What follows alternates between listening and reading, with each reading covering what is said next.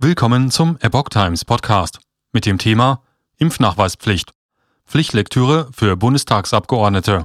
Offene Briefe appellieren an Gewissen. Ein Artikel von Susanne Aussitsch vom 6. April 2022. Der Druck auf die Abgeordneten wächst, denn die historische Abstimmung, wie das Netzwerk kritischer Richter und Staatsanwälte die Abstimmung über die Impfnachweispflicht bezeichnete, wird am 7. April voraussichtlich namentlich erfolgen. Von verschiedenen Seiten werden die Abgeordneten zuvor auf die Tragweite ihrer Entscheidungen hingewiesen. Am 7. April debattiert der Deutsche Bundestag erneut über eine Covid-Impfpflicht, genauer gesagt über eine Impfnachweispflicht. Denn niemand soll zu einer Impfung gezwungen werden, auch wenn von Bußgeldern bis zu 2500 Euro die Rede ist. Rechtsexperten vertreten unterschiedliche Auffassungen, ob ein Bußgeld überhaupt erhoben werden kann für eine Impfung, die freiwillig erfolgen soll. Der Gesetzentwurf für eine allgemeine Impfpflicht ab 18 Jahren, wie sie beispielsweise vom Bundesgesundheitsminister Karl Lauterbach präferiert wird, gilt als vom Tisch. Ob eine verpflichtende Impfberatung für alle Erwachsenen sowie eine altersbezogene Impfpflicht ab 50 oder 60 Jahren eine Alternative ist, die die Mehrheit erreichen kann, bleibt abzuwarten. Abgeordnete verschiedener Fraktionen um Wolfgang Kubicki setzen hingegen auf eine Erhöhung der Impfbereitschaft ohne Impfpflicht während die CDU ein Impfvorsorgegesetz vorschlägt. Danach soll unter bestimmten Voraussetzungen ein gestaffelter Impfmechanismus in Gang gesetzt werden. Dafür ist die Einführung eines Impfregisters erforderlich. Die AfD hingegen lehnt eine Impfpflicht ab und fordert darüber hinaus auch die bereits seit dem 15. März geltende Impfnachweispflicht im Gesundheitswesen zurückzunehmen.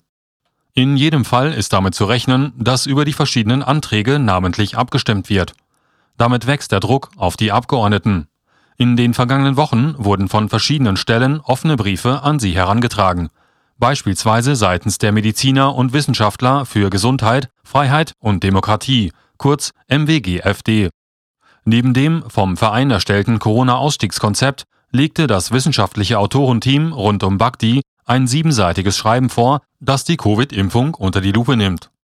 Pflichtlektüre für Bundestagsabgeordnete in dem als Pflichtlektüre für Bundestagsabgeordnete bezeichneten Schreiben werden Fragen und Fakten aufgelistet, die ganz klar zu dem Ergebnis kommen, dass eine Impfpflicht für einen nicht gegen Infektionen wirksamen, nicht regulär zugelassenen Stoff nicht beschlossen werden dürfe.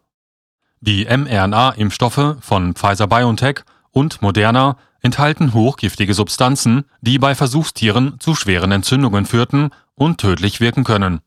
Allein die Tatsache, dass die Sicherheit und Verträglichkeit der in den Impfstoffen enthaltenen Lipide für den Menschen nie geprüft worden seien, sei ein Grund, eine Impfung sofort zu verbieten.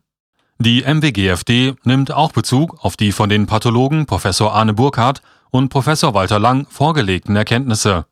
Sie fanden bei ihren Untersuchungen von Gewebeabschnitten verstorbener Geimpfter heraus, dass es nach der Impfung zu einer lang andauernden Produktion von Spike-Proteinen in Gefäßwänden und verschiedenen Organen komme. Dabei handelt es sich nach ihrer Aussage um gesicherte Erkenntnisse, dass es infolge der Impfung zu Entzündungen speziell von kleinen Gefäßen kommt. Gerinnungsbildung und Gefäßschädigung folgen unausweichlich, heißt es in dem siebenseitigen MWGFD-Papier.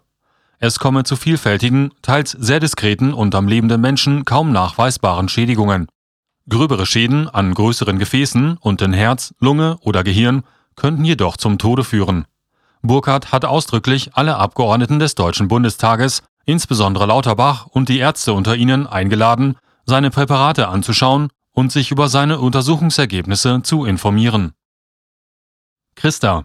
Covid-Impfpflicht nicht mit Völkerrecht und Grundgesetz vereinbar. Auch das Netzwerk kritischer Richter und Staatsanwälten NEV Christa-Netzwerk hat sich am 2. April in einem offenen Brief an die Mitglieder des Bundestags gewandt. Sie mahnen die Abgeordneten, dass sie ihre historische Abstimmung über die Covid-Impfpflicht wohl überlegen.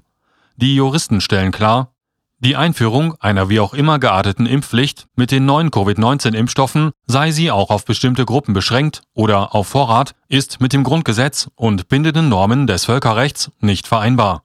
Die Abgeordneten mögen sich vor Augen halten, dass der Staat Millionen von Menschen dazu zwingen wolle, sich ein Medikament injizieren zu lassen, welches im Einzelfall schwere Nebenwirkungen haben kann und das bis 2023-24 noch immer in einer medizinischen Studienphase ist.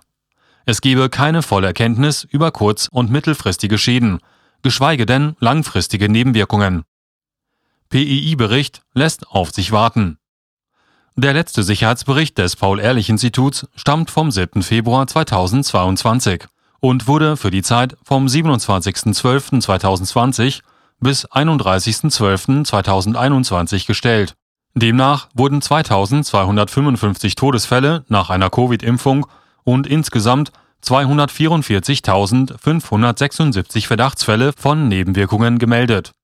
In diesem Zeitraum wurden 148.760.720 Impfungen durchgeführt.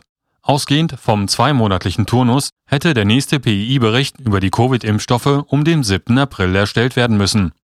Auf der PII-Webseite wird mitgeteilt, dass der nächste Sicherheitsbericht den Zeitraum von Beginn der Impfkampagne bis einschließlich 31.03.2022 abdecken soll.